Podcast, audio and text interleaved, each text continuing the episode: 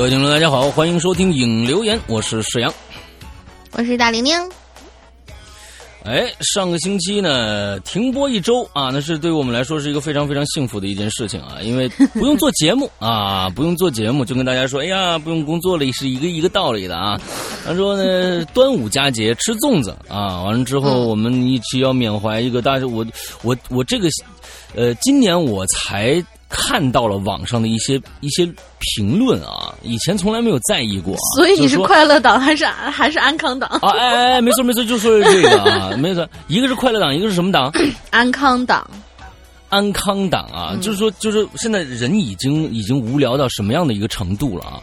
我们就不管是快乐党还是安康党，我们要记住了啊，就是说，我们一定要感谢屈原老前辈。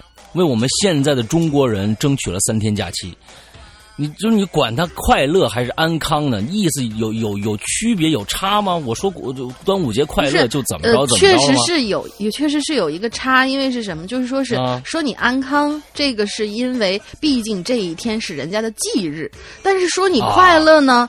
呃，因为不但你有这个假期，而且。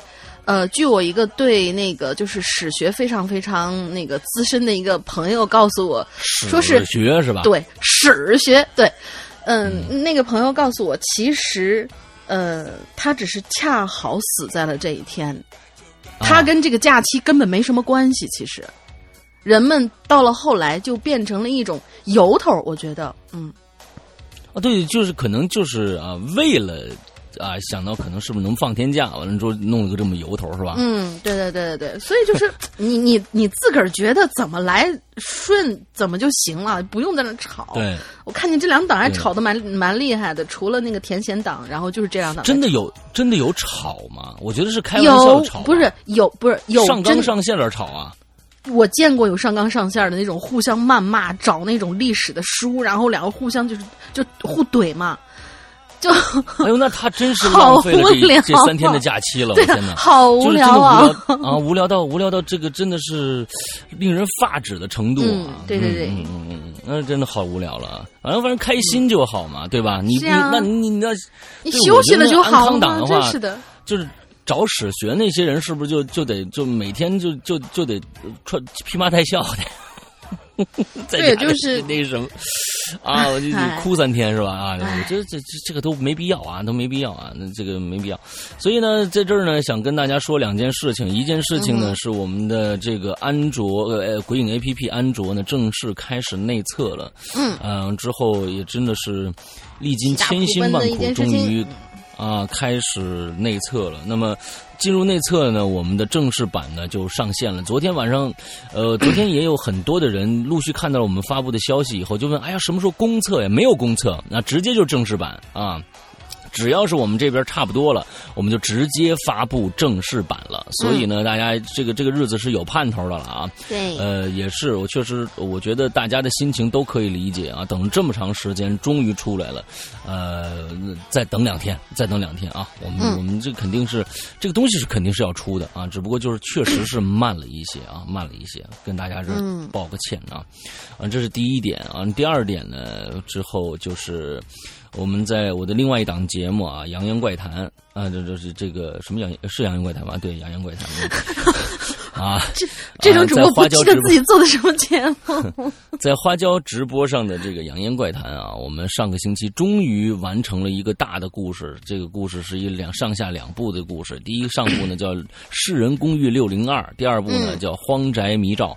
完了之后，这两部片这个书呢终于完了。但是呢，呃，听直播人都知道这里。边有非常非常多奇奇怪怪的事情啊，也不是奇奇怪怪的事情，就是最后这个 这个作品已经放已经变得很奇怪了。所以呢，呃，对，接下来的我们浑身发绿光了的啊，对，呃，这个我们在这个会员专区里边啊，大家听到的这个版本呢，将会是一个非常非常怪异的版本。就是以前呢，我们在会员专区里边都会把一些我们说错的啊，完了之后剪掉。对吧？完了之后变成了一个非常完整的一个版本。完了之后呢，这一次呢，接下来的后三集估计呢，我是不会剪的。后三集我是不会剪的，为什么呢？剪了以后呢，就没意思了。啊，对，具体为什么，反正大家到时候听吧，会员的话大家都能听得到啊，就我就不剪了啊，整个的完整的流程给大家放上去啊，就不剪了，嗯。呃，反正挺有趣的，大家到时候听一下就 OK 了。好，呃，这是前面的两句废话，完了之后，这个接下来我们接着上上周的一个主题啊，就是怪事儿，是吧？什么怪事儿？那个惊喜还是惊吓？这样就是就是怪事儿嘛，嗯嗯。对惊喜变成这个惊吓，那就是怪事儿啊！好吧，硬解释。但是我总觉得今天那个大家，嗯，对这个题目好像没有什么太多的同感，所以我们这一次的节目可能不会非常非常的长，然后也可能也有一些，你是有多反感做引留言？他说是。嗯，然后里头还有一些同学有可能啊写的跟这个就是主题不是特别搭，但是我们还是放进来了，凑字数嘛，你懂的。那那那那就删嘛，嗯，嗯，别了 啊，别，不是关键，有的时候吧，有的时候大家可能就是对于一件事情，他写不到那么详细，有很多同学呢，就是真是一两句就完了，比如说我们最后一位那个同学，就是一两句就完了。但是有些人呢，有可能哎有前因有后果，而且有空去把这个东西仔仔细细的讲出来给大家听。不管怎么样吧，反正都是感谢这些回帖的这些同学。下次我会找一个比较大众化的一个题目，嗯，比如说端午你是哪个党的？给我把史剧找出来。OK，不过这今天这个字是真的好小啊，有史以来。最小的一次啊，呃呃，这个好像是往下复制的时候，那个那那那个字体不知道为什么不会按照我的那个 Word 里面的那个格式去走啊？好吧，我管他，反正一样一样一样一样来来做啊。这个这个奇奇怪怪的事儿嘛啊，惊喜到变变成惊吓这种事情。上次好像我我我我哎我我讲了我的亲身经历了，对吧？嗯，我好像讲过我的一个亲身经历，但是我忘了我讲的是什么了。不管它，完了之后你你你你讲的就是嗯嗯，还还是跟我有关，嗯。哦哦哦，好，对对，那个真的是，那个真的是啊，真的是，呃，你要你看你要不提，你要不提醒我，我我就忘了，你知道吗？嗯，好了，那个我们看看今天啊，第一个第一个听众讲的是什么这个奇奇怪怪的事来吧？嗯。第一个很久不见的嘉峪关同学，他说了：“我有一个三十多岁的朋友，隔着几间房子，算是邻居吧。在这儿呢，暂且称呼他为老陈。这个老陈呢，长得很朴素，穿的也很朴素，家里头的摆设呀也非常朴素，就连存款都蛮朴素的。”照理说呢，像他这么朴素的老实人，日子应该平淡安稳、细水长流。但是命运也许不公平，他儿子两岁半的时候被拐走了，当时啊是没日没夜的找媳妇儿，更是痛不欲生。没几年呢，媳妇儿就重病去世了。到了今年，他们家就剩下他一个人在等，等着他儿子回来。看来这个开头是注定是一个悲伤的故事，应该。嗯。一场暴雨把池塘的水灌到了沟里，我呢就捉了两条黑鱼，冒雨呢带到老陈家里做成生鱼片他挺好这口的。黑鱼做的生鱼片呢有嚼劲，配着花生、蒜蓉、辣椒等配料，再加上白酒，一个下午就在他们家里陪着他解闷儿。嗯，吃着吃着呢，我就 撇撇嘴，我说。我说老陈，你们家怎么一股发霉的味道啊？你看那蜘蛛网都有你脑袋那么大了。同时呢，其实也是在感叹，这么这是有多久没有搞卫生了呀？原先刷白了的墙变得乌黑乌黑的，灯一打过去，顿时都乌黑的发亮了。老陈呢就醉眼蓬松啊，说：“哎，这蜘蛛网好东西，啊它还还能抓蚊子呢，不是？”这是十年前的，这十年前的老陈呐，虽然是很朴素，可是双眼是炯炯有神的。现在充满了忧郁，看来这些年是受了不少的挫折。我跟他聊了一个小时，就告辞回家了。晚上十一点的时候，台风带来了狂风暴雨，窗户咚咚咚的被敲了几下。哎，我好奇呀，我就看了一眼，我发现老陈这个家伙居然披着雨披站在我房间外头，正在敲窗户。他的脸离窗户很近，在暴雨狂风里冲着屋里的我直笑。嗯，哎呦，我心里就不忍吐槽了一句：“我说这这家伙他娘的终于疯了吗？这是狂风暴雨里面笑，这这挺可怕的啊。”然后就只听他在外面一边敲窗一边说：“开门啊，我有事找你帮忙啊。”我听见老陈喊，我舒了口气啊，还能正常说话，没疯。赶紧开门让他进来，看见他浑身都已经湿透了，脸还在滴水。我说：“你干嘛呀？有事不会打电话吗？”结果他说出了一件我很错愕的事情。他说他刚刚接到电话，说儿子找着了，让他明天早上过去接回来。现在拜托我呢，明天载他去一趟派出所。我当然就是一口答应啊。等到第二天早上，我来到老陈家门口，发现他家发现啊，他的家里总算是收拾了一下。虽说蜘蛛网还在。那但是呢，老陈穿的整整齐齐，神色呃神情严肃，双眼也贼亮贼亮的，只是有点眼袋，看来昨天晚上太激动了，没睡好。嗯，我觉得是人之常情吧。两个人一路无话，到了派出所，俩人就一起进去了。他就问那办事员说：“哎，你好，我我是老陈，昨天晚上你们来电话说让我接一下我儿子。”这办事员就满脸疑惑说。通知你的警官叫什么呀？老陈这时候突然就一愣，似乎在回忆着什么，又似乎突然意识到了什么，两只眼睛瞪得老大老大，全身使劲儿的喘了几口气，就晕过去了。人们这一看不要紧，七手八脚就把老陈救醒。他醒来之后就大哭，嚎啕大哭，边哭边喊：“那儿啊儿啊！”声音都开始嘶哑了。在这期间，我也了解到，这派出所并没有给他打过电话。等他稍微平复下来，我把老陈送回了家，扶他坐下，递给他一杯茶。看见他没反应，跟他说话他也没反应。我发现他那双眼睛已经是万念俱灰了。我估计啊，昨天晚上应该是老陈喝醉了，梦到了派出所给他打电话说找到了他儿子。醒来之后惦记着把梦就。老惦记着，就把梦当真了，又或者，他是真的疯了吧？我这是一个真的是很哀伤的嗯，是一个很非常非常悲伤的一个故事，就是它里面藏着一个惊喜，但这个惊喜是一场空。嗯嗯嗯，就说到就是呃拐卖人口这件事情啊，我不知道你身边有没有人呃遇到过这种。这种事情啊，我是我是有的，没有，嗯啊，我是我是有的，呃，我身边的其实是我相当于姨姨啊，也姨二姨的那个朋友啊，就是小时候就就是领着孩子出去，那个时候应该差不多，嗯，我想想啊，应该是九十年代，九十年代完了之后，那孩子哦，那个时候好像好像还是属于那种，就是反正八九十年代好像，嗯。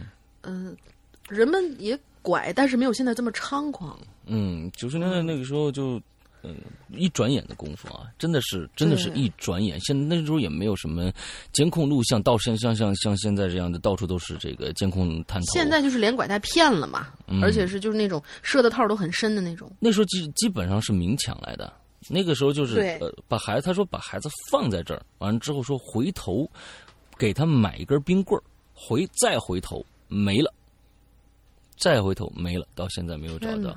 啊，到现在没有找到，所以就是说，呃，有的时候，其实有时候，嗯，一个是拐卖吧，完，另外一个，其实孩子带给带给家里面的人的痛，其实有挺多的，像，呃，我的我我父亲的同事也是，完了之后，在他儿子哇，那那那孩子，呃，家里面当个宝一样，一直养他，应该比我小个五六岁。啊，之后养到上大学，终于上大学，这家家里面觉得哇，真的是好了，上大学了啊，终于养成了啊，这孩子以后就指望他自己看看往哪儿拼了。大一回来，大一回来，嗯，他海南的呀，海南人呢。完了之后，这个叫从从从大学里边就叫了五个兄弟一起回了海南玩，说我们这儿来看看海。那帮那帮人可能也都是内陆的，也没没看过海。啊，完了之后说，哎，来我来我们家玩，带了五个孩子回来。完了之后去三亚，找了一野沙滩去那儿游泳。呃，三个被卷走了，什么暗流，包括这个孩子，暗流直接卷走。嗯，直接卷走啊！这这下子，我的天哪，这这家子就已经全都塌天了。就是有的时候，其实真的是老话有句说叫“乐极生悲”啊，我不知道有多少人知道这句话啊。就是高兴到极点的时候，可能悲伤离你就不远了。所以呢，有的时候就是这是我太爷经常跟我说的话啊。我小时候，我太爷经常跟我说：“别玩瞎玩了，乐极生悲。”啊，这经常这么说。有时候。注意一下啊，周围的可能有时候高兴的确实是啊，有时候太高兴了，可能想想周围有没有什么危险因素啊，这个有时候也是命运啊，命运对，呃，防不胜防啊，嗯，这真是命里注定有这么一劫，你就算已经那么大了，都都都都真是难免的。不过呢，我觉得这个是非常 牛逼的一件事情，我觉得是老天眷顾啊，就是说这个这个。呃，这个我爸这个同事，这老师，他是我记得好像是教美术的。之后他呢，孩子去世以后，两年还是三年以后，岁数挺大了，哎，嗯，又有了一个，嗯，现在我估计应该也快上大学了吧。啊，应该也快上大学了。比较安慰的事儿。对对对对对对，然后就说就是，呃，政府这孩子这还得去申报呢。当时人都是你这孩子死了以后，你必须申报我能不能再生一胎。那个时候，现在人咱们现在是鼓励生第二胎了，那个时候可还得申报。最后人家政府说，哎，可以。啊，这是一个非常特殊的一个情况。你你们俩能鼓捣出来一个，那就赶紧啊！哎，成功了，成功了啊！这是好事 恭喜恭喜恭喜恭喜啊！嗯，好，下一个啊，转世飞天。嗯，用老大的开场白。今天我要给大家讲一个极其恐怖的鬼故事。故事的内容呢，绝对是我亲身经历的事情啊。这个经历是我悲催人生中算是倒数第二的恐怖事件了。你看啊，嗯，咱们说一下这个事儿啊，转世飞天，来，咱们看啊，这是这个经历是我悲催人生中算是倒数第二的恐怖事件了，那应该是倒就是最不恐怖的第二个事件，应该是这样，对不对？对，我也这么理解的，对吧？要是你要说是我幸福人生中。啊，就是这个倒数第二，反正反正我觉得是有点问题，就是应该是正数才才对，你知道吧？嗯，正数第二的恐怖 Top One 都是最恐怖的嘛。哎，你倒数你来这个东西啊，这这这就不对了。嗯，啊，咱们就说这倒数第二啊，就是正数第二的最恐怖的第二个恐怖事件啊。我自从少年的时候总生病，呃，就开始不断的高发灵异事件，没有青灯看见的那么真确。啊！但是幻听、看见别人看不见的影像以及解释不清的事情是常有的。在我过去的闺房啊，就是这个灵异事件就比较多。没想到啊，十几岁了，搬家到了北京四环附近，依然没有逃过这个命运，反而啊是更多了。嗯，哎，更多了啊！咱们看看这个怎么个更多法啊？嗯嗯。我很呃，我很怕晚上睡觉，真的特别害怕。平均呢，每三四天就梦魇一回。最怕的呢是快要睡着的时候，就有点困，有点迷糊，有点有点清醒，没有睡着的状态。呃，我经常在这种状态下见到他们，是打引号的，哎，见到他们。嗯，我后来呀，请了一个护宅灵牌挂在窗户上。也没什么用。再后来恋爱，我也估计，我插一句啊，我就我估计也没什么用，因为显然这帮东西它是跟着你的，不是说那个什么的，所以你挂在那个窗户那儿，有可能是把他们正好关在屋里了，而没有把他们抵在窗户外。啊，你的意思是说？开开窗，必须要打开窗户，两个人不是他不是完之后还有个磁场才可以是吗？不是他不是关在窗户那儿的吗？就是说是你请回来以后，你们就吓着了，然后就是比如说从什么地方就就就跑掉了。但是呢，你挂在了窗户那儿，那窗户也算是一个通道口吧，人家走不掉，嗯，估计也就是没什么用的吧。我这么理解啊，嗯，要不为什么挂在窗口上呢？哎，我觉得你也能写荒宅美照哎。至少我不会让他满脸冒绿光。啊，好吧，啊，再后来恋爱结婚啊，便随着丈夫呢搬入了婚房，离开了父母和这间诡异的房间。这次的恐怖经历就是发生在我婚后一段时间以后，自己回娘家住的那个晚上。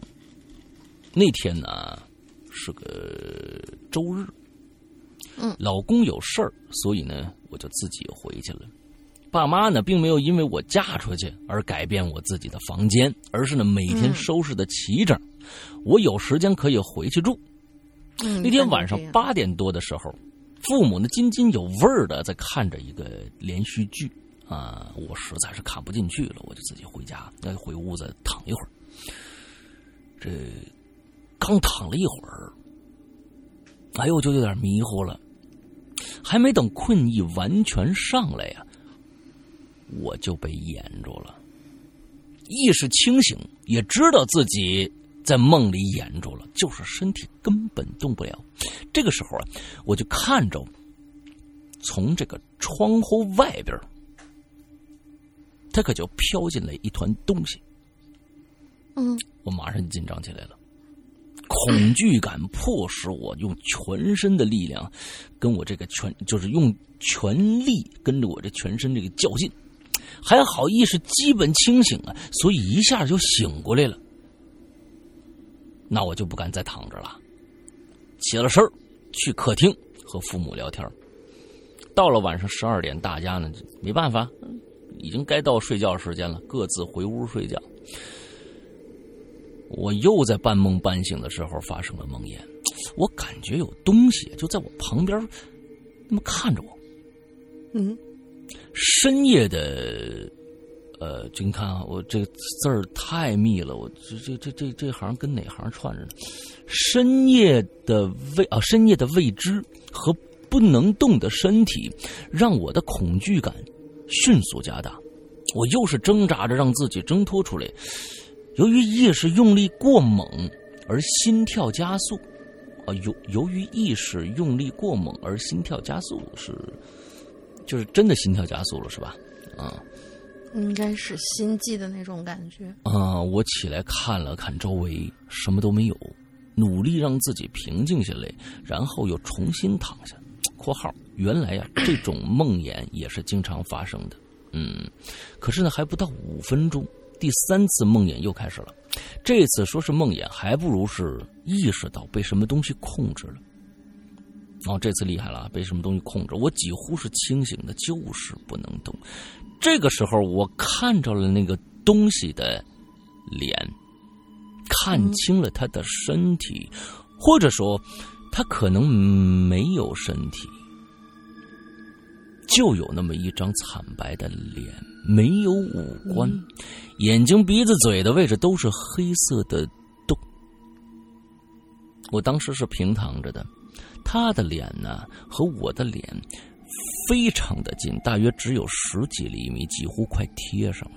我当时已经是恐惧的不知所措了，可更恐可更恐怖的是，这张脸呢，居然在努力的向我笑。他那个空洞的嘴巴和眼睛呢，使劲的表达着某种笑意。却让那张惨白的脸显得更加的狰狞。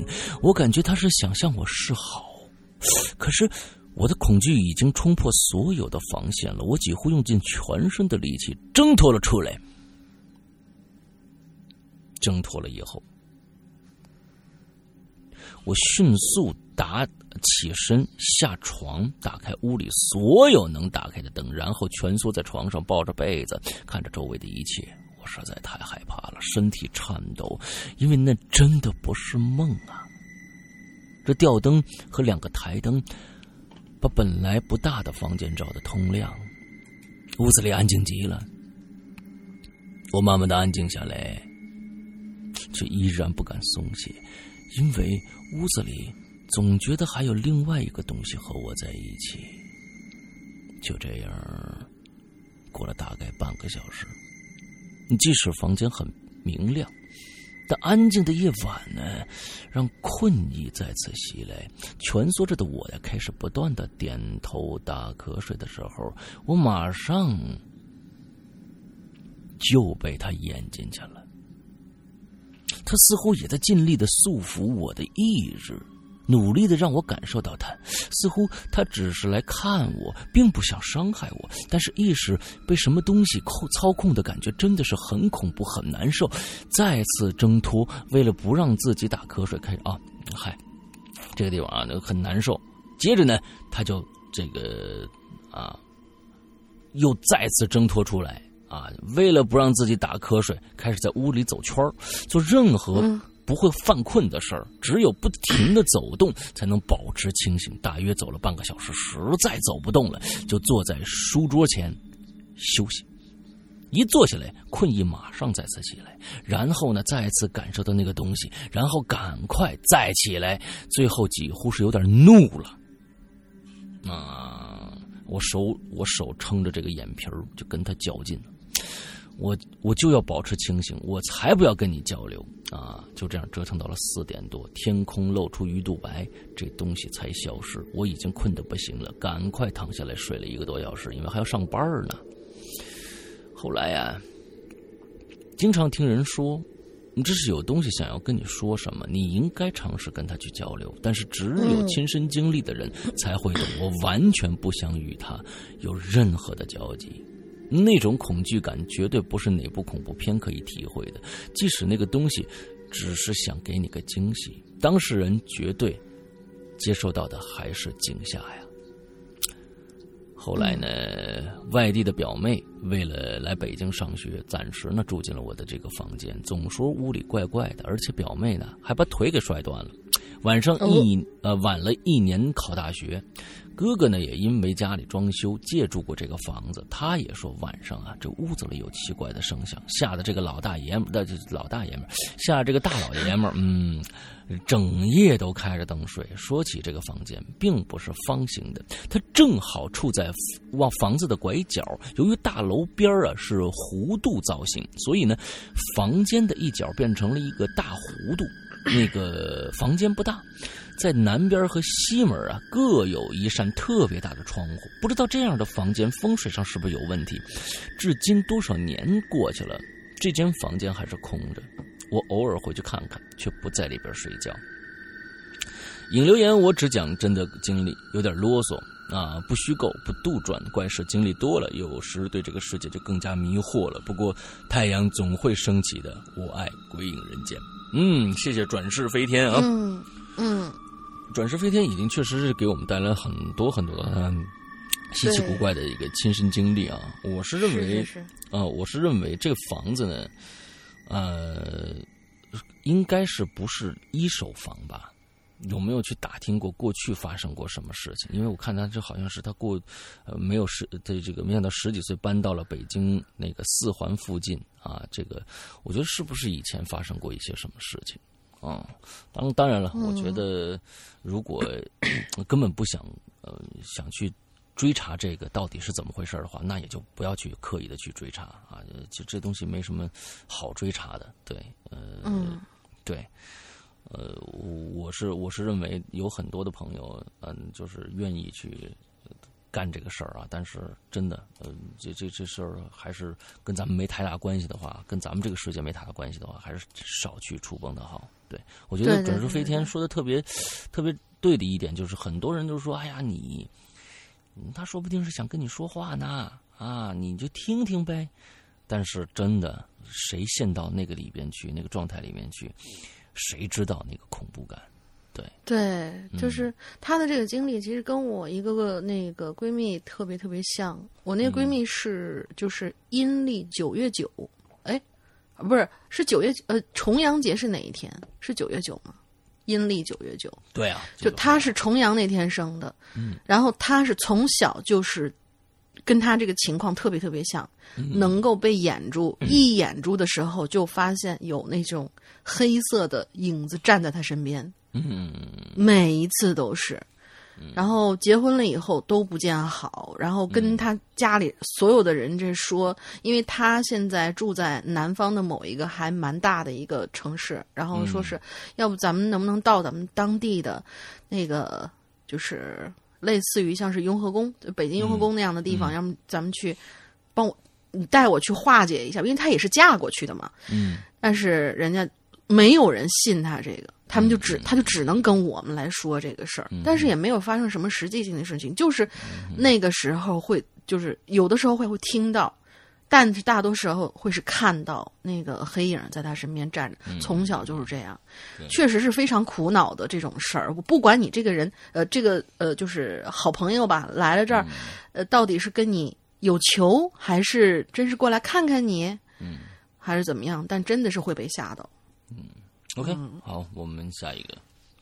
诶，诶，师傅，我发现了，就是你那个字比较小，可能是因为我复制下来的时候我没有取消那个超链接。我不知道最近为什么，就是复制下来的东西全部都是超链接，所以字体是没法改大小的。哦，对。我刚才手机上调，对我刚才手机上调了一下，就是拿手机调，嗯，手机调了一下，然后重新给你发了一个，你看看字有没有大一点。我跟你说，这就是亲徒弟，你知道吗？这就是亲徒弟，亲生的徒弟。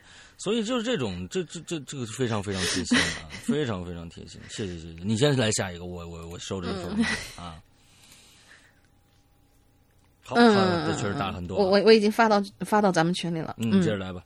嗯，大行行行，能看清楚就行。嗯，下一位同学应该是新来的吧？叫做安安诚，是诚心肥宅，好可爱的一个。安安是诚心肥宅哦，这个这个这个名字真的是好好好有好有特点啊，嗯。嗯，对对对，嗯，摄阳大哥、龙云小姐姐好，潜水很久了，会员都充了两年了呢。哦，你是我们的会员同学吗？那恭喜恭喜你啊！欢迎欢迎你，对，感谢感谢。就是没有注册过论坛，也没有加过群，主要是玲玲姐这个进群密码太刁钻了，尤其是这个话题的上一集，妈耶，去数人数。很清楚，真的很清楚，那个人数 就是七个人。所以当时我是不同意的，你们记得不记得？我说这个实在是太 太马上撇清是吗？对啊，我是不太同意的。反正我就弄死你就弄死大玲玲。嗯，这你你是真的啊？搞得太不是这个确实是，我就觉得有点儿。你这数人数这事儿，你你咱们鬼友里边很多这数学不及格的呀，你那样怎么办？就是就是说，嗯，提到姓氏的就那么几位嘛，剩下什么校长啦、警察啦，这些都不算嘛。提到姓氏的就那么几位，小什么小什么小什么，嗯，好吧，啊，这个不代表鬼影人间的立场啊。马上撇的特别干净，对，好吧，我们看看看看肥宅同学他遇到了什么事儿。我们这次要不在这儿留一个那个那个进群密码吧。啥？就是上一期 是多少人？这个不行，这个不行。上一期有一个故事里面提到了好几个人，那个人数是多少？又来了。呃，不敢，不敢，不敢，不敢，不敢，不敢。对。他说：“看这期话题还留着空，可以留言就注册来写一个高考完烧书发生的事儿。嗯，哦，写一个高考完烧书发生的事儿。”这个事儿吧，刚刚发生完，以后有没有其他的事儿呢？我还真不清楚。嗯，哦，新鲜的，嗯，挺好。下面呢就开始讲这个事儿，正好应题关于两个惊的故事，惊喜或者惊吓。嗯，相信有不少小伙伴高考完以后都会发泄吧，对那些永远背不完的书啊、做不完的卷子啊、什么黄冈啊、什么五年高考三年模拟啊、什么之类的，死烧，就是这种行为，我们也不例外。压抑了好久了嘛，那么久压抑了那么久，我们都做出的选择就是烧掉它。嗯，考完之后，当天下午我就跟我的两个小伙伴去烧书了。过程呢，就是很正常的把书撕碎，然后埋在坑里，然后点火。这个坑啊，其实挺小的，就是小时候用来烤土豆的那种，就在我们小区东侧的一个小花园里。至于谁挖的，我不知道。反正我们小时候在小区里。大一些的那些孩子都会带我们到这儿烤土豆，我们自然而然呢就当它是烤土豆点火的专用坑了。嗯，这烧书的时候啊，是三个人，又出现人数了，又出现人数了，挺好，说不定我们这次就是那个什么的啊，就从这里面出题啊，又出现了。嗯嗯，就是嗯，是一个是我，一个是我的两个小伙伴，一个叫锤子，一个叫白狗。这烧土豆、烤土豆嘛，没什么好讲的，就是重温一下小时候喽。哎，你这是就烧卷子那事儿就完了是吗？嗯，就直接讲烤土豆了是吧？我们看看他下面怎么说啊。我还记得我第一次烤土豆，偷了我姐姐的寒暑假作业，哎呦，那顿打哟，什么东西？记忆犹新。我还记得第一次烤土豆，偷偷了我姐姐的暑假作业。我估计他是把他暑假作业那个本儿拿去烧去了，烧了烤土豆用了。嗯，这你有可能要嗯对，要不也不至于被打。反正记忆犹新。反正烧着烧着火灭了，就是回到现实了啊！回到现实了，看着那么多卷子，反正就是呃堵坑撕土豆嘛。嗯，就是还想着哦，以前也烧过卷子，烧过的是姐姐的暑假作业。然后那个时候啊，我是为了烤土豆，然后看这个坑里边那些卷子，那呼噜呼噜烧，心想哎，这时候有个土豆多好呢。啊，这次你就是这么多卷子，你把你朋友白狗烤了得了，嗯，也挺好，暖胃的，嗯啊。心想那么多卷子啊，就是回到现实了啊，就说这么多卷子书本烧了大概有一个小时吧。这白狗啊，就拿起个树杈，在烧过的那坑里头乱扒拉，嗯，想要把，嗯，想要把纸灰扒拉好，然后拿出来烧好的土豆，他还真去烤土豆了，啊，就真把那土豆扔进去了，是吧？嗯，嘿，这时候惊喜来了啊！你们猜猜，这指挥扒拉开以后，我们在坑里看到了什么？对，没错，就是土豆。但是，除了土豆之外，还有三个金戒指，怎么样？够不够惊喜？还不多不少，对，还不多不少，一人一个。这戒指什么样呢？就是那种老式儿的开口，然后方戒面，上面有点花纹。形容的话呢，就是像在，有点像。嗯，电影日本太阳旗那种放射性光的那种花纹，就是那种刻面的形状。每个戒指都一样重，三十二克。哎呦！至于这克数我怎么知道呢？是因为啊，我们找土豆找到的戒指挖出来以后，就去金店嘿嘿把它卖了。哎呦，卖了，当天的价二百六十六一克，每个人拿了八千五百一十二块钱。哎呀妈，这真是惊喜，太惊喜了！哎呦我的天哪！哎呀，这个有多惊喜啊，简直用言语表达不出来呀！夸张一下，这嘴巴都能咧到耳根子呀！我都听你这个，嗯，对，这个是第一个惊。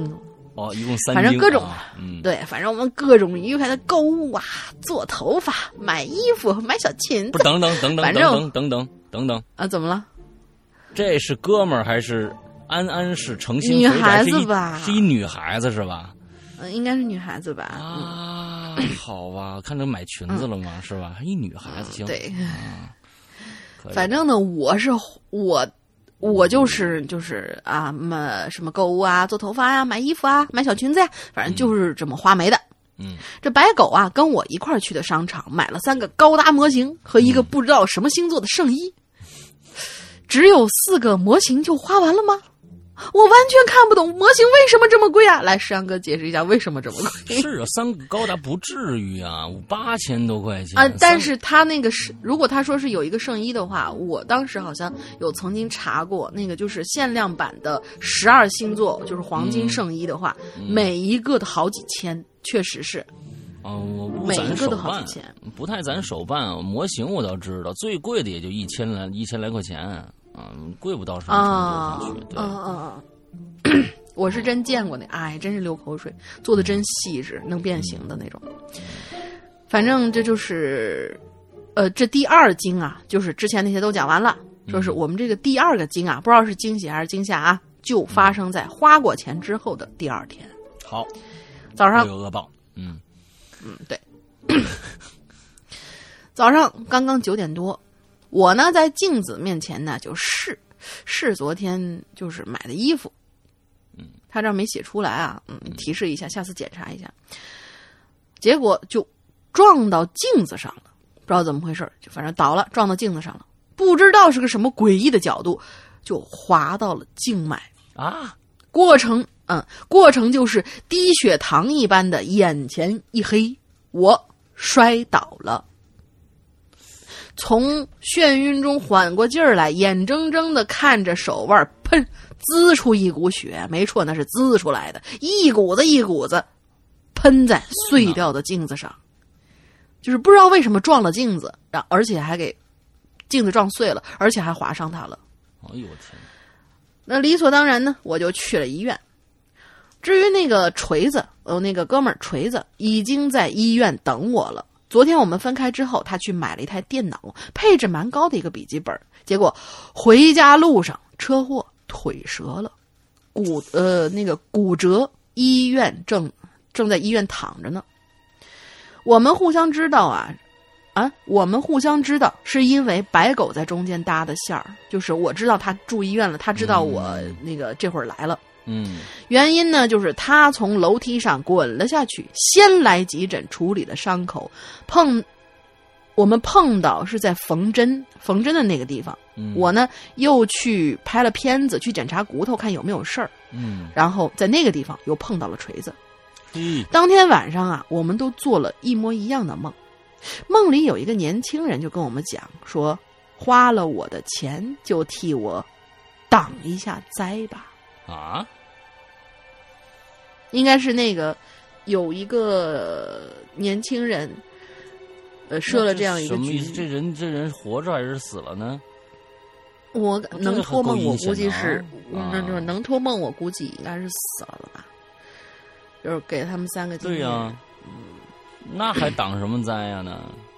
就是帮他帮这个年轻人挡了灾了嘛。你们一个什么是吧？滚下去了，一个骨折了，一个那个那个就是滋血了嘛。嗯，滋血了，好吧。嗯，对。好了，两个经的故事就到这里，后续还要不要接着帮人挡灾，我们也不知道。我们希望这事儿啊就此结束，您饶了我得了。要不，嗯不是，要么你们去把那个金店那个那个那个戒指再赎回来，然后给人埋回去。嗯嗯。作为艺术生还是模特专业，我有没有加错标点符号？我不太清楚。有，但是呃还好。不太严重，还好，还好，还好，嗯，还好。主播担待一下，嘿，我是真的，真的认真加过了呢。最后，祝鬼影越办越好，主播身体健康，来自诚心肥呃肥宅安安的祝福。嗯嗯，艺术生，你是模特专，你是模特专业，然后你还是个肥宅是吗？你是要气死我们是吗？对，艺术生现在还有模特专业吗？有啊，那个谁，那个大米他们就是纸片他们学校不是有那个也是艺术院校嘛？但是他们那儿的女模特嚯，一个个都一米八以上，女模特哦。哎呦，你咱们这想脑补一下啊。烤土豆的模特，哎，您大家想想啊，还是烤土豆的模特，烤土豆的模特，哎，这个还挺好，也挺有意思的，嗯。嗯嗯，这个东西啊，它在里边这个大坑里面挖出三个金戒指，当然了，呃，这个什么里边也有，嗯，就是这个土豆也在里边，完了有三个金戒指挖出来，一人一个，我总觉得这这太诡异了。我刚刚才在像像被下了个套哎，没错没错没错。完了之后，刚才呢，我就看到那儿，我还挺替他们开心的。我以为这是一个一个一个幸福的一个结束呢，没想到这仨人还还是遇到了一些。就是说，哪怕你是就比如说你挖到了什么什么谁谁谁，然后埋在那儿的什么信物。或者说是你碰到了谁什么家祖坟旁边漏啦，然后掉了三个金戒指出来，都比这个强。我觉得。但我关键是说呢，就是天上天上掉馅饼这种事儿啊，砸中人的几率真的是特别特别的低。以后再碰到这种事儿，我也奉劝大家，真的世界上没有太多那么那么好的事儿的。所以说呢，你碰到这种事儿，你先你先脑子过一下，就别着急着，就是现在赶紧查查那个网上今天黄金多少克，一克多少钱。完了之后，我是建议啊，还是想想看，是不是要要交给警察叔叔这种事情啊？这这种事情多一事不如少一事。我我我记得，呃，我到现在我都四十岁了，我都还记得一个我我太爷，我太爷小时候给我说的，那时候可能我就 三四岁吧。三四岁的时候，因为我太爷是一个读过很多书的一个人，完之后他呢也知道很多民谣，各种各样的民谣，就是有一个，就讲给我讲过一个，就是那种小快板一样的东西，我到现在都记得住，到现在都记得住，是叫一个叫王二喜的故事，是莲花落吗？嗯，就是因为是山西地区的那，要不是他是东北人啊，他是土生土长的东北人啊，他就是。呃，他这个故我可以大概跟大家说一下，我到现在都记得，就跟这个差不多啊。嗯啊，后半后大半半这个记不太住了，完前面记得很清楚，就是从前有个王二喜赶着牲口去经地，经到了地当中。突然断了离，王二喜心诧异，地下出了什么东西？抛开土块看一看，原来是个大泥罐。大泥罐空洞洞，搬回家去也有用，擦一擦，洗一洗，装点零碎小东西。二第二第二天大呃第二天什么大大一清早啊，二喜上山去割草，伸手罐里捞一把，捞出一把钩镰刀，怎么回事？镰刀成小对。完了之后，就大概就是这么一个东西，就是哎，他就碰到这么一个大泥罐，从地下挖出来一个大泥罐。完大泥罐呢，他忘记扔一个什么东西，里边这就多出一个什么东西来。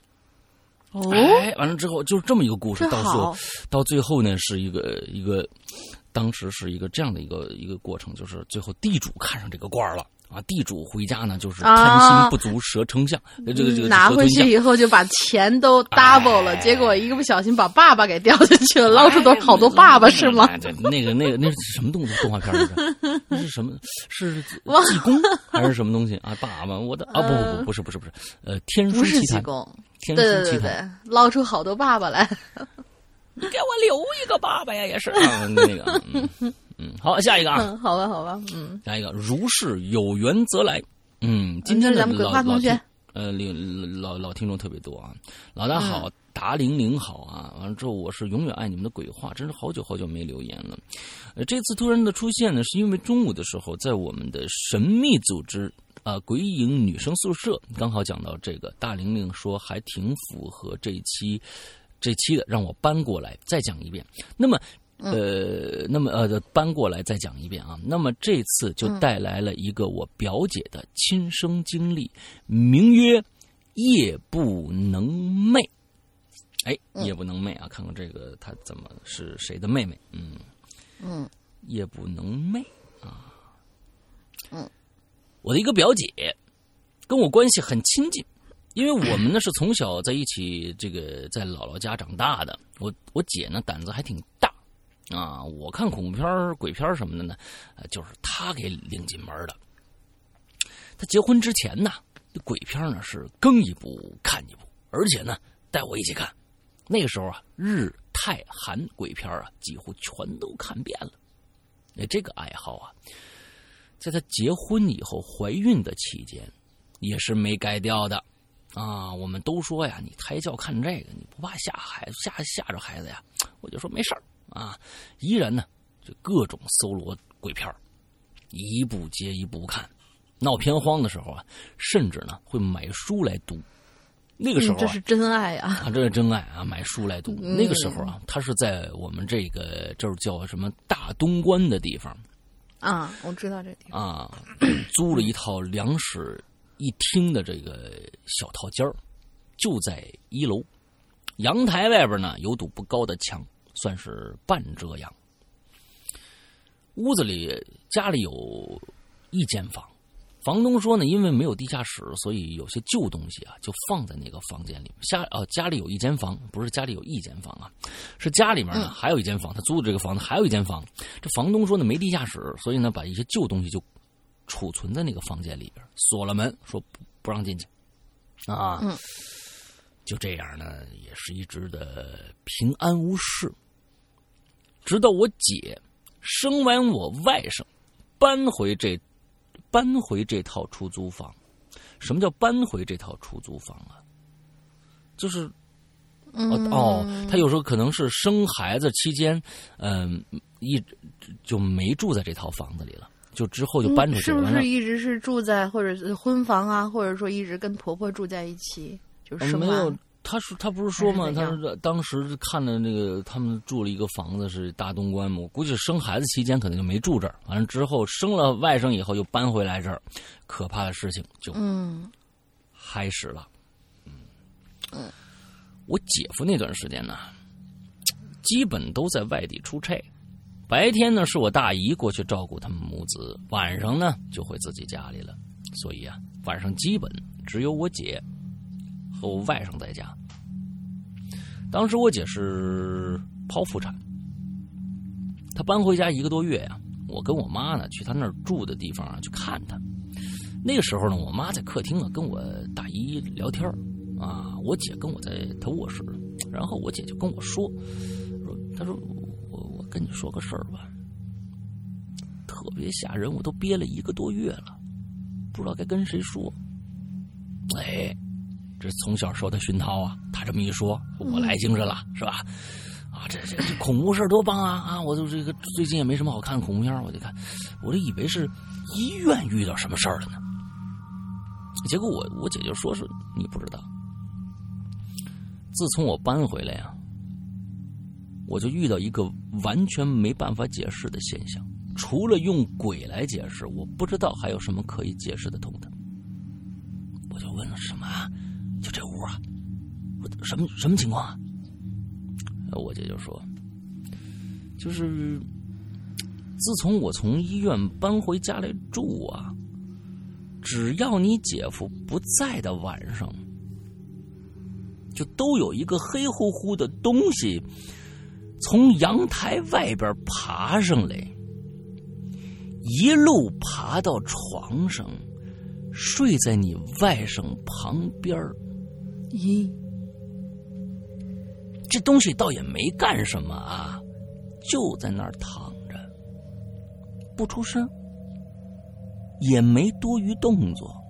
你外甥呢也没任何反应，睡得特别的香。可我可就要吓死了。你能想象吗？几乎是每天晚上连续一个月。你老公去哪儿了呢？我就想问啊，一个月，你这好家伙啊！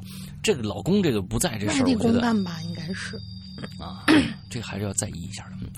我整晚整晚不敢睡觉，我整晚整晚不敢睡觉，就是眯着眼睛盯着他，看他有什么动作，但是都没有。可是我真的睡不着啊，我精神都要崩溃了。我只从阳台爬过来的什么？我什么从阳台爬过来的路径？我看的真真的什么字儿？我从他。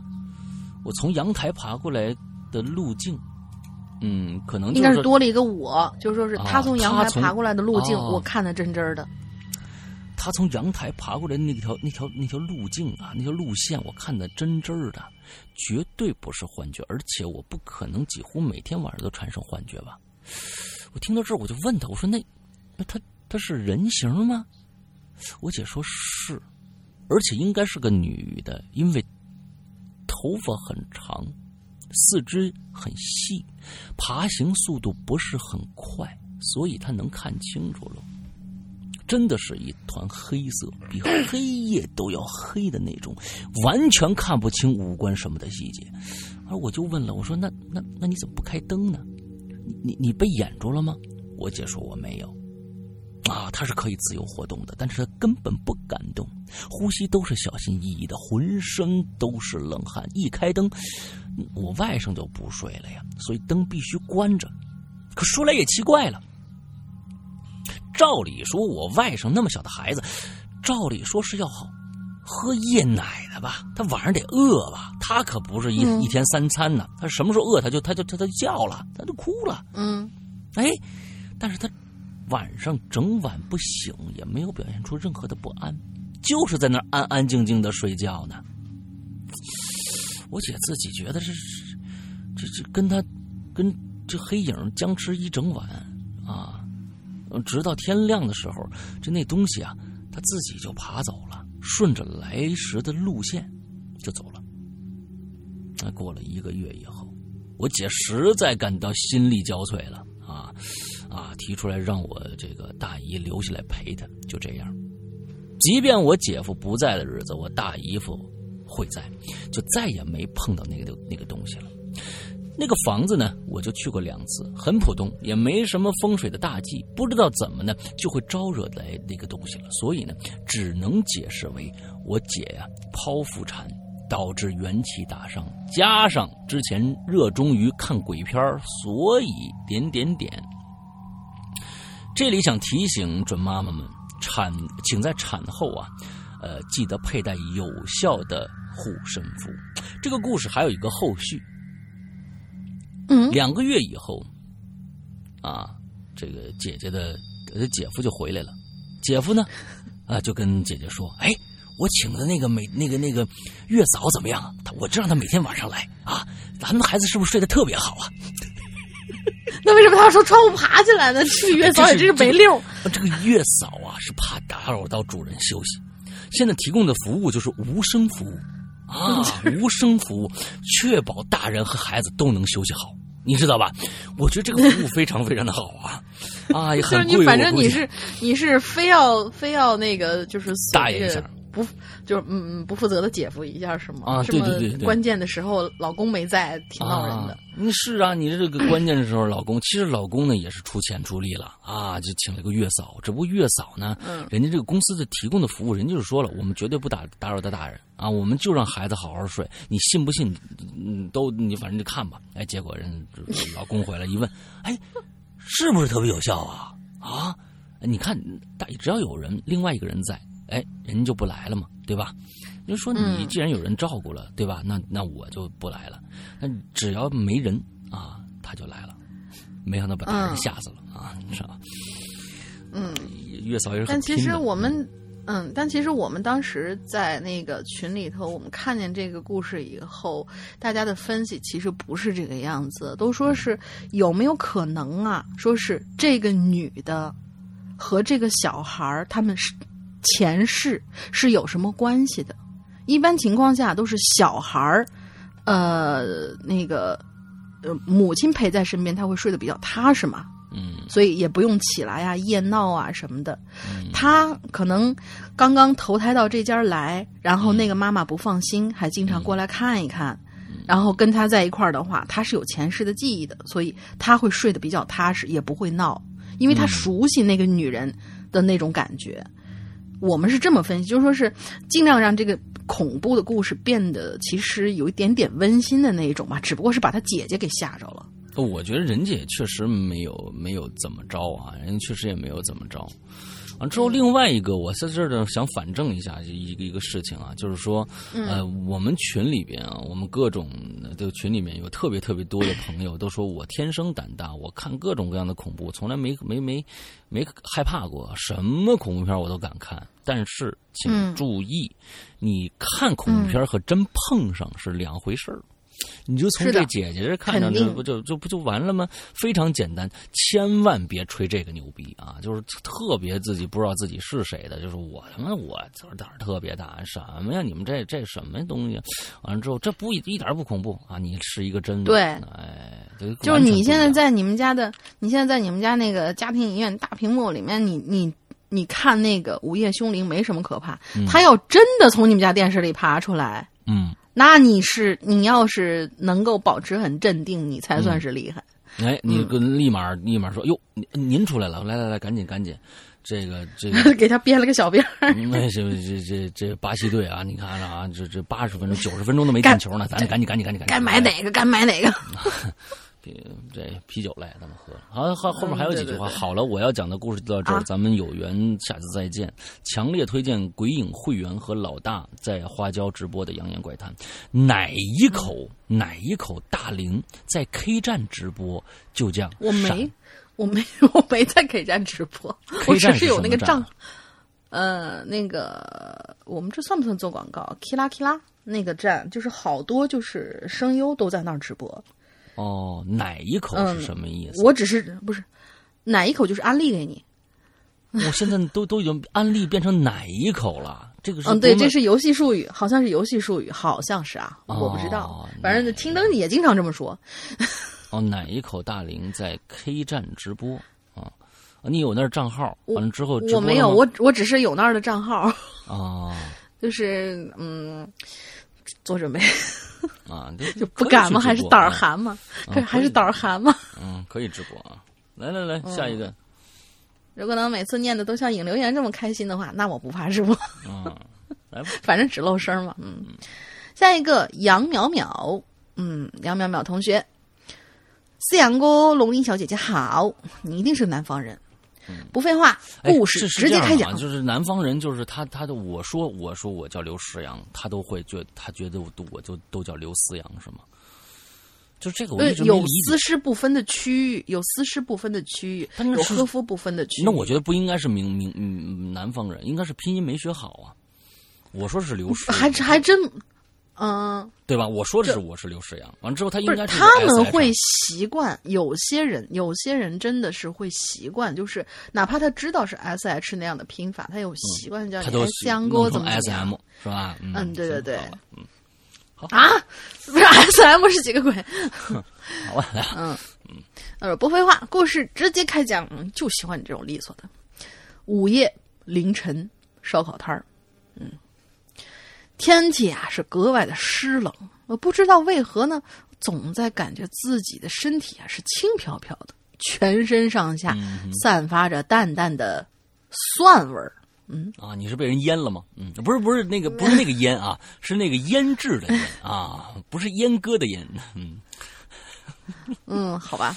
嗯，这个蒜呐，对于我而言，其实是最恶心的食物，就更别提去吃了。多好的东西！但是，对啊，蒜可以杀菌呐。我说我妈告我的。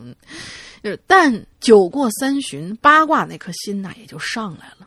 三个男的光着肩膀，表情淫荡的聊着关于女人的话题，特别是哥们儿哎，露着他那口大黄板牙，口沫横飞。兄弟，不是哥们儿，我吹呀！你知道这家烧烤发生过什么事儿吗？说是啊，昨天有一女的在这吃烧烤，嘿嘿，你又不知，你你又不知道，你又不是不知道，现在的女的不。呃，不都喜欢什么干啥之前拍一段什么某音吗？那女的录的声音啊，特别的大，引得邻桌那三个男的骂骂咧咧，顿时就跟这女的起口角，由这个争执啊，就变成斗殴了。结果你猜怎么着？哥们儿，哥们儿 B 嘴里嚼着一块肉，含糊不清的说：“就是那三个把那女的打一顿呗，还能咋的？”我呢，正仰头干了那杯啤酒，想借着酒气冲淡自己身上这股令人作呕的蒜味儿。心不在焉的问句：“我说后来怎么着了？”哥们儿 A 看见我们都起反应，然后嘴巴就长得更大了，卖力的挥舞着手中酒瓶。结果啊，就是那个女的冲到厨房里，端了一锅刚煮好的小龙虾，蒜香小龙虾泼了其中一个人，那个人躲闪不及，被小龙虾淋了一身。那刚出锅的小龙虾温度是何等的高啊！那温度烫的那个人呐，翻倒在地，一直在那嘶叫啊！周围的人就被这变故吓傻了眼了。有人打电话叫救护车，他那兄弟就冲出冲哎，冲进厨房，直接接了盆冷水泼向那个人。嗯，但是你说死不死？那水刚好。把那个人脸上的一个小龙虾呀，冲进他张了的大嘴里了，小龙虾卡住了喉咙，窒息而死。我！听了以后，我就下意识的摸了摸自己的喉咙，好像有一个条状物在喉咙里头。我就下意识的又看了看手里的空酒瓶儿，心里闪过一丝不安，想着是不是喉咙长了什么异物。嗯，正寻思呢，找个时间去看看，我就随口。说了一句：“我说发生这么大的事儿，这烧烤店还能正常营业？也没见微博什么之类的地方有报道啊。”哥们儿 A 就说了：“你没看我今天早上转我转发的十七号的微博呢？那报道的就是这件事儿啊！”我听完一愣，今天已经过了十二点了，刚好就是十七号，同时邻桌。突然传来了刺耳的女声，我扭头一看，那女生似乎正在拍某音。我，不应该这个杜撰的故事。嗯，对。哥们儿 A 被吵得心烦，骂骂咧咧站了起来。啊，写完了，呃，就就就就就故事就到这儿结束了。写完之后，发现这个结局不好，于是乎我就上来改一下。嗯，哦对，呃，他是改了一下，改了一下，就是说是之前他就是。就是结束在那个有条状物卡的喉咙里头，然后他就换楼了，换楼里头，然后又补了一个结局啊。OK，对。然后，哎，不是这个跟惊喜和惊吓没什么关系。嗯，惊喜就是你身上有股蒜味儿，是吧？惊吓就是你你觉得你自己快要挂了，是吧？没错，没错，没错，有可能吧。嗯嗯。狮虎发现有错别字和漏字啊，看的时候狮虎是什么东西？狮虎发现有错别字和漏字，在此向读到的石阳哥龙姐说句：似乎吧。看的时候似乎吧，哎呦我的天哪，似乎吧，嗯，似乎发现有错别字和漏字，在此读，呃，在此向读到的石阳哥龙林小姐姐说句抱歉，我写完自己有读一遍，但是没发现，我也很无奈呀。不是那么大两个字你都没看见吗？嗯，似乎，你看我就说他姿势不分吧，嗯啊，好吧。我觉得，我觉得还挺呃，挺挺有趣的，就这种这种小故事，小小反转的。嗯啊，对对。我我连两个吧，下一个有点长，然后留给你。好。嗯，那个第呃下一楼叫细菌女。嗯。哼。嗯，有趣的一个名字。嗯，没事儿。就是。山阳哥、龙玲姐，你们好！你们俩的声音真是伴随着我从高二到了现在的大三啊！嗯，我已经那么老了吗？嗯，这些年不变的习惯就是，无论在哪儿，只要睡觉，我都会打开《鬼影人间》听。你们的声音已经是我生命的一部分了，成了一种习惯。听了这么久，终于跑来留言了。现在来说说我的故事，就说一个最近的故事吧。我是一个 less，嗯，他是一个。有女朋友的人，嗯嗯，她是个妹子，她是有女朋友的人，所以我跟我的对象都是女生。前段时间呢，她的父亲去世了，去世前几个晚上，她父亲就托梦给了我，嗯，但当时我并不知道梦里的是谁，我印象中印象中只有一个很衰老的男人躺在床上流着泪，握着我的手，告诉我让我好好照顾我女朋友。还告诉我，房间里有一个角落里有一张银行卡。哦，就这样梦醒了，我没有当回事儿。当醒来的时候，也没有跟我女朋友讲。结果没几天，他父亲突然去世，什么也没跟他说，甚至没有留下任何东西。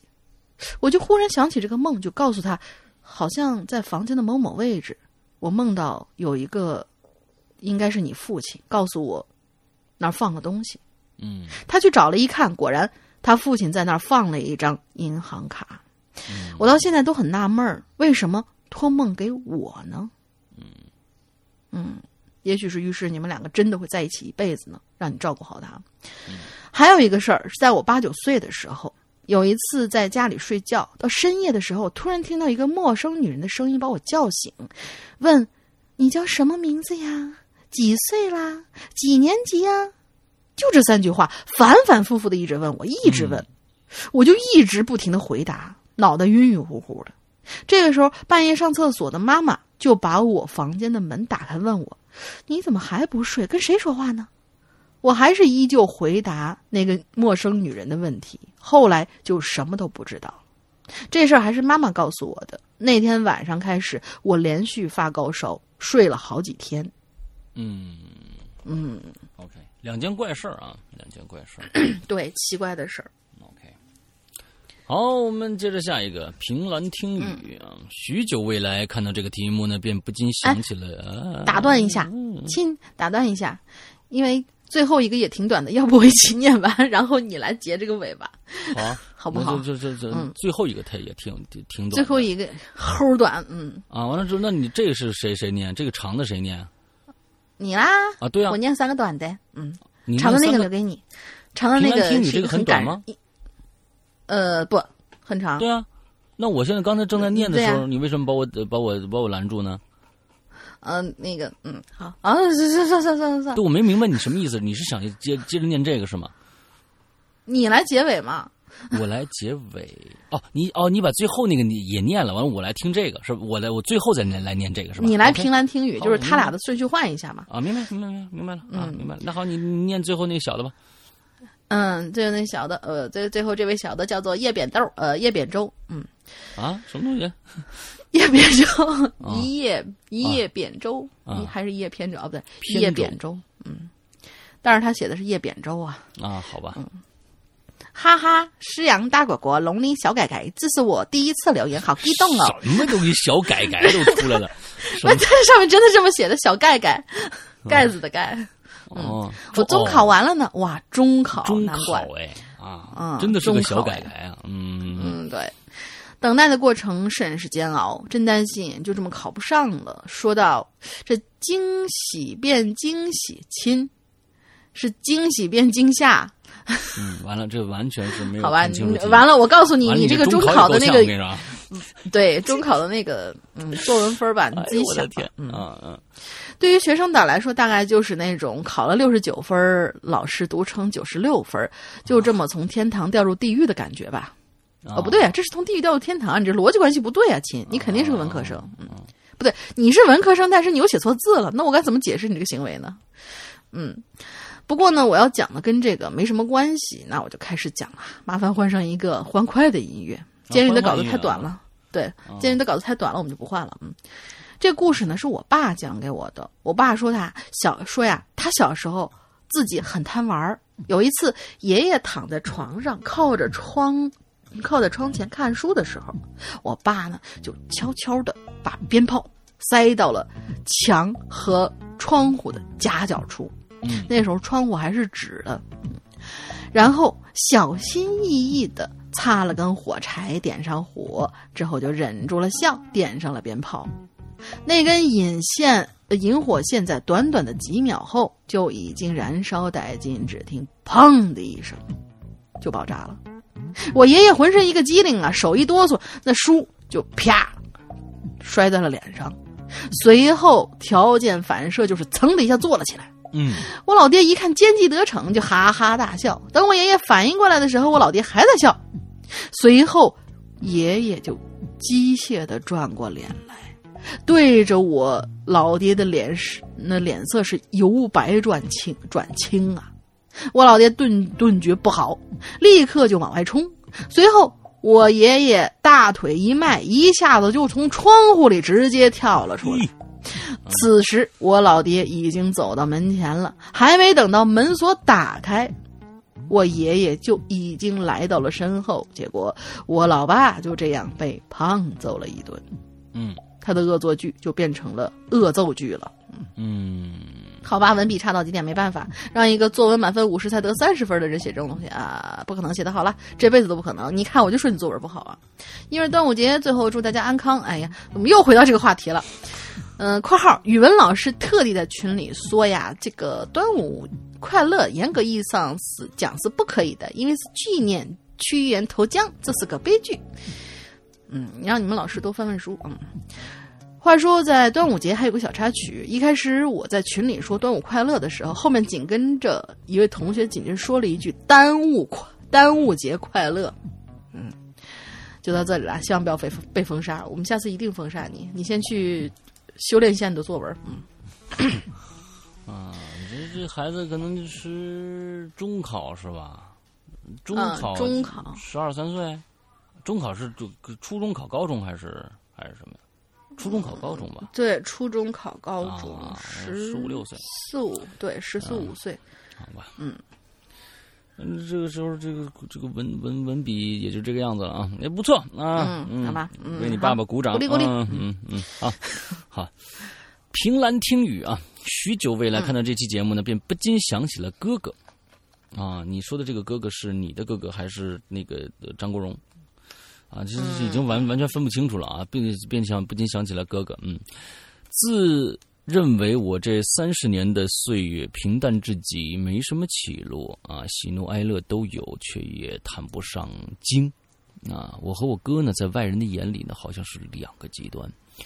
我哥喜欢静，是一本书一把豆就能做一整天的存在，平时呢如兔，平时如兔啊。啊，是这个这个写的，平时如兔，人人皆道是，人人皆道是温驯公良，可疯起来，人人为之如见野犬。哎呀，为什么要非要写的这么文绉绉的啊？意思就是说，有时候挺静的啊，拿一看一本，就跟一本看一本书完一个豆子能做。静若处子，动如疯兔呗。对，非要就是这个人人温驯公，人人皆道是温驯公良，可疯起来，人人为之如见野犬啊。我呢好动啊，我好动，幼时便以皮猴子之称，便你要是越幼时便有皮猴子之称。或啊啊，就或者是幼时要联合后面这一句，幼时便以皮猴子之称闻名整个大院哦，嗨，他这个地方不能加逗号，你知道吧？啊，幼时便以皮猴子之称闻名整个大院，可遇到事儿，往往选择的是妥协和避让。就这么两个性情浑浑异的亲兄弟，感情却是极好的。我天，这是迥异吧？啊，亲。那是迥回哦，哈，看错了，看错了，迥异的啊，回 我字还调的不够大啊。两个性格迥异的亲兄弟啊，感情却是极好的啊。这这这个有点那个那个什么啊，那那个叫什么来？那个剧啊，这个臣妾做不到那个剧也差不多那个。嗯，对对对对。哥比哥呢比我大五岁，从记事起，我哥我便是哥身后的鼻涕虫，也是甩不掉的牛皮糖。不好意思，两个都挺，两个都挺黏的，又掉入了啊，又掉入了一条叫回忆的小河也好，索性捞起两条和鲸沾边的小鱼吧。哎呦我的天哪，就这个这个劲儿，你知道吧？哎，他那个文章那个劲儿，你知道吧？啊，一不小心又掉进了一条叫回忆的小河也好，索性捞起两条和鲸沾边的小鱼吧。为什么你一念到这种矫情的东西就变娘了呢？啊，对，我就觉得我就是因为矫情嘛，对，啊，其一啊，第一个故事，嗯，小学二年级的是在鄙视所有很娘的人，你知道吗？啊，不不不不，该娘的就娘啊，不该娘的千万别娘啊！小学二年级的寒假，嗯，父亲买来彩珠桶（括号一种手持的能喷出彩色火珠的这个桶状烟花），嗯，哥俩呢？也不要大人照顾，径直来到路边放烟花。那时我小，却吵着闹着要自己拿着放。哥哥呢，只好点燃以后交到我的手里。这时，邻居家的小李叔骑自行车啊，远远而来。小李叔大学毕业呢，呃，大学呢，那小李叔呢，大学刚刚毕业。平时呢，和我哥呢，经常的玩作一团啊！你看他这个用词啊，平时呢，和我哥经常的玩作一团啊！我一时呢，玩笑心起，竟然把手中喷放着的烟花对准了小李叔，想给小李叔来一个新年的惊喜。小李叔摔倒了，自行车冲进了路边的花坛里，人栽倒了。栽倒在了路边，身上一件一看就知道不价值不菲的夹克上还有星星的火点，自然就像所有闯了祸的熊孩子一样，尖叫一声之后，我逃了，也是 也是自然的。你你跟这个东西，我不用这种矫情的语气念，他他他出不了这个味儿啊，你知道吧？啊。好吧，啊，自然就像所有闯了祸的熊孩子一样，尖叫一声之后，我逃了，也很自然。不到半个小时，我俩悉数到岸。你看这个东西，哎呀，不到半个小时，我俩悉数到岸。只不过不同于我的是，哥没跑，被当场抓获了。这件事的后果，远比在这半个小时里我能想象的更严重。小李叔身上那件夹克呀，在那个九二年就值得一千多块，而父亲的一个月的工资也才两百出头。小李啊，小李叔和你哥经常玩作一团。你哥的目的是因为啊，就这一千多块钱的夹克，在那时候真的没人穿得起啊。啊，我的天哪！嗯嗯，相较于这件天价的天价的皮衣，更严重的是，是小李叔原本俊俏的脸上留下了一道深深的伤口。而当天小李叔原本第二天去面试，我是电视台新闻主持去了，啊，原来人家是冲着主持人去了。于是呢，小李叔的人生轨迹便硬生生的被我这突如其来的惊喜。改变了。那天晚上，明晃晃的白炽灯泡下，父亲的脸阴沉的极为可怕。我惴惴不安的，我惴惴不安，哥低着头，一言不发。谁干的？父亲吼声很大。我看着父亲手上的竹鞭呢，瑟瑟如鹌鹑。老大，我问老大，我问你呢，是不是这小鬼干的？父亲呢，紧捏着竹鞭，声音抬高了一些。我不自觉的，他抖了一下。啊，抖了起来，还是不敢出声，只敢偷偷的去看哥哥。哥哥不开口，静静的看着脚面。我再问你一句，谁干的？说。父亲的声音呢，又高了一个台阶儿，厉声质问。我本就在哥哥侧后方站着，下意识的躲在哥身后，看到他背在后身后的双手不停的相互揉揉搓揉搓着，啊，红一阵白一阵。你说不说？啪的一声，就像霹雳，一道影子一闪而过，哥的颈窝处立刻出现了一道触目惊心的血痕。我当时就吓傻了，哥的双手随着那一声带着风声的脆响，猛地紧紧的捏在了一起，伴随着一声压抑之极的闷闷哼，依旧紧闭着双唇。接着，接下来就是一下、两下、三下、四下，那是冬天。身上全是厚厚的棉衣，这竹鞭呢，就只能落在脖子、肩膀和脸上。印象当中，只有哥不停哆嗦，咬着毫无血色的双唇，一层附上一层的纵横交错的边印。我终于是崩溃了，上前抱住哥哥的腰，哭了出来，大不停的大声喊着：“哥哥。”我还是没有勇气去承认是我干的。看到凶神般的父亲和带着红的竹鞭，八岁的我连求父亲停手的勇气都没有半分，只是死死的抱着哥哥，不停的叫着，像是祈求原谅，也像是在发泄着愧疚。其实我不知道，那天晚上啊，这样恐怖的场景持续了多久。之后的有一段的记忆，莫名的就从我的脑海里就消失了。也许是人的保护机制吧。至今，我死活想不起来。我只知道之后哥哥依然陪着我做作业，陪着我看电视。晚上上厕所，嗯，也依然会叫我一声。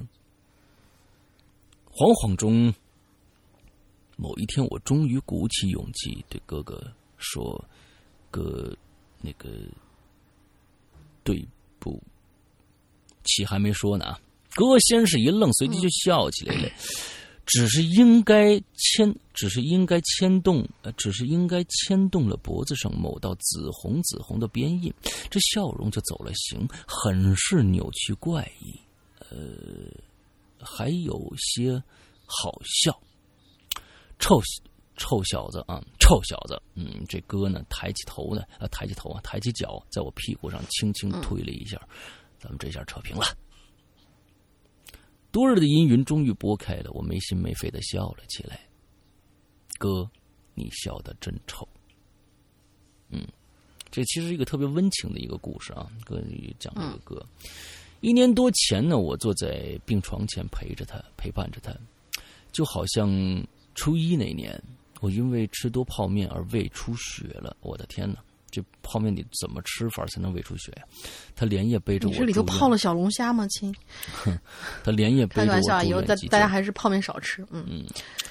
就好像高二那年，我打篮球扭伤了脚踝，他做我的人肉拐杖；就好像二十四岁那年，我第一次失恋后喝的不省人事，他整整陪了我一宿。聊到往事，我就问他。我说哥，你怎么想的呀？这些事又不是你干的。他躺着，呵呵的笑起来。你个臭小子！笑声渐渐的停下来，他静静的看着天花板，沉默了下来。几秒钟以后，就在我以为他放弃这个话题的时候，哥哥轻声的呼了口气。既像是回答，又像是自言自语。因为我是你哥嘛。本想写更多了，也许是看屏幕看久了，觉得眼睛胀得着实难受。揉了揉，原来自己已经是泪流满面。就这样吧。OK，看来这位。这位鬼友的哥哥应该是不在了。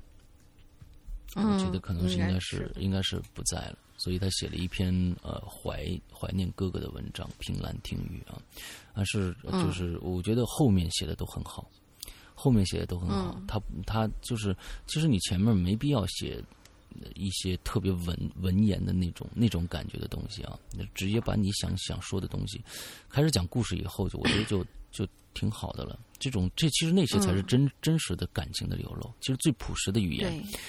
才能把最真实的感情流露出来，对，嗯，OK，嗯，我们最后讲了一个非常悲伤的故事，甚至我在这个故事我一直不知道该去配什么样一条音乐，所以这条这个这个故事也没有音乐，但是我们能感觉的感觉得到这个哥哥呃对对弟弟的这种呃照顾啊，完了之后这种爱。有时候，其实我们我们现在，嗯，从从七十年代以后，从七十年代大大概是七八年以后，嗯，很多的人，嗯，是没有兄弟姐妹的这种概念的。从小生长里边，对，他是完完全全缺失这种兄弟之情啊，姐妹之情，或者是这个呃兄妹之情，这这这这这种感情是完完全全缺失的。比如说我，我也一样，但是当时那个时候七七年。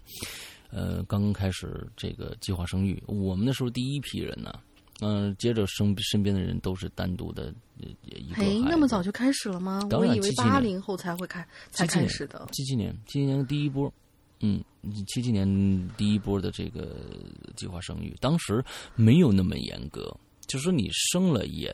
也还，它不是强制性的，它不是那么那么的强制性。刚刚开始，谁都不会，因为这毕竟是一个一个人性的一个东西嘛，人类你就繁衍的一个东西。在那个时候，很多家庭可能还会有生啊，有个有个哥哥啊，有个弟弟什么的。但是我们那时候，我父母比较啊争争取进步嘛，对吧？啊，就就只只要了我一个啊，所以哎，你不是说你还有个妹妹吗？我有妹妹，我有弟弟啊，我有俩妹妹，一个弟弟啊。呃，都是亲戚家的，都是堂的，嗯。哦，好吧，也是也是很悲伤的一件事情。就我一个，就我一个，嗯，对，嗯，接下来是我们家老大，我是老大嘛，完了之后剩下的孩子肯定都是单伴啊，都一个。所以就是在这个里边，他们没有一个长期生活在一起的一个这种兄弟姐妹就之情。所以我觉得，我我有时候我看到这样的文章，到最后我看到这个文章，其实我。我一直在在在想象，如果我是哥哥，如果我是个弟弟，那在该怎么样去跟我的上面这个或者下面的这个兄弟姐妹去相处？其实我也挺渴望这种这种生活的。那现在这个计划生育就已经已经取消了，就允许生二胎了。我是认为有能力的，虽然现在的这种这个这个社会现状呢，可能确实是不不就是。这孩子们其实养孩子挺挺挺费钱的啊啊，挺难的啊。但是我越来越费钱了，而且是越来越费钱了啊。一个孩子如果从小到大到大学到甚至到结婚吧，没个五百万可能下下不来。嗯，有时有人算算过这笔账，能让这个就是正常的在一个大城市里面啊，五百万可能下不来。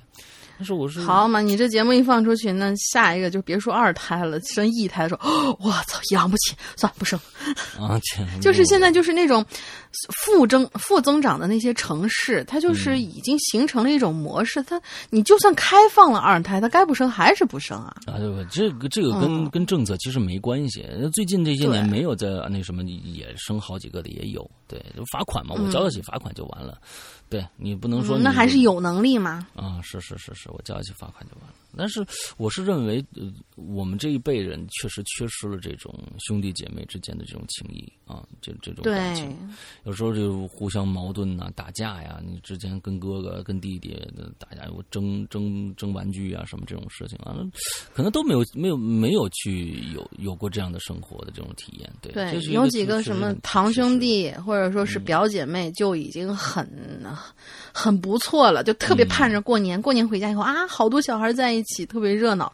但是大了以后，总觉得还是就是自己真的。我经常跟跟跟别人说一句话，说我说嗯，全世界都欠我一个哥哥。啊，全世界都欠你一个哥哥。对，凭什么呀你？OK，各位好，我们今天的节目到这儿结束了。完了之后呢，呃，在结尾先大玲玲想一个这个进群密码吧。进群密码就就想一个简单一点的，嗯，就是那个三个熊孩子烧卷子是吧？嗯，然后每个人捡了，不是三个人一共捡了三个金戒指，对吧？嗯，后来呢，他们把这戒指给卖了，每个人拿到了多少钱？哦，这个相对简单一点，这个很简单，很简单啦，就是一组数字嘛，四位数的，嗯。OK。好，那我们在最后呢，还是要介绍一下我们自己的会员制啊，我们的会员制。我现在呢，我们的会员的这个服务呢，只在我们的苹果 APP 里边啊发布。那但是呢，呃，刚才在节目的最开始已经说过了，呃，我们现在安卓的已经在内测阶段了，然后之后呢，应该会在近期也也会发布。那么也就是说，全平台啊，全全部手机的呃用户啊，应该是除安卓和苹果，应该其没有什么太多用其他的这个这个。这个系统的了，安卓和苹果的用户都可以呃，这个去下载我们的 APP，并可以注册我们的这个会员制了。我们的会员制非常非常的良心，一年只要二百三十八元，日日更新。日日更新啊，完了之后呢，呃，而且还会我们最也还有一些，就是说，比如说我们在呃另外一档节目叫《扬言怪谈》，我们在花椒直播的一个直播节目里面的所有的故事的录音剪辑，只在我们的会员专区里面放出。这里面其实就有很多很多的故事可以供大家去听了。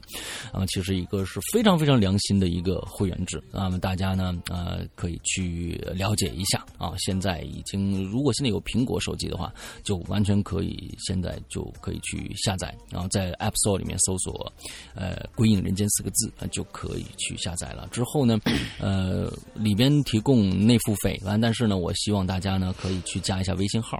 如果要加会员的话，可以加一下微信号，一个叫“鬼影会员全拼”的这样的一个微信号，“鬼影会员全拼”这样一个微信号，完之后去加我们的这个呃石榴英同学呢，会热情的接待你，并给你秒开会员，完之后还能把你拉进。会员群去啊，会员的一个 VIP 的，我我们这个秒开啊。我们这个秒开是说，他给你办手续的时候是秒开，但是有可能你在申请加他的时候会稍微等那么一小会儿，请大家不要着急，耐心等，因为真的每天接待的英子姐非常辛苦，每天接待的不仅仅是你一个人，嗯，他有的时候忙起来的话，就是手在屏幕上面戳就没停过，是真的是这个样子，所以大家有点耐心。对对对对对，OK，那大概就是这个样子。那么今天的节目到这结束，祝大家这一周快乐开心，拜拜。拜拜。Never made much money. The ticket counts were light. We count the bars until we reached some hotel for the night.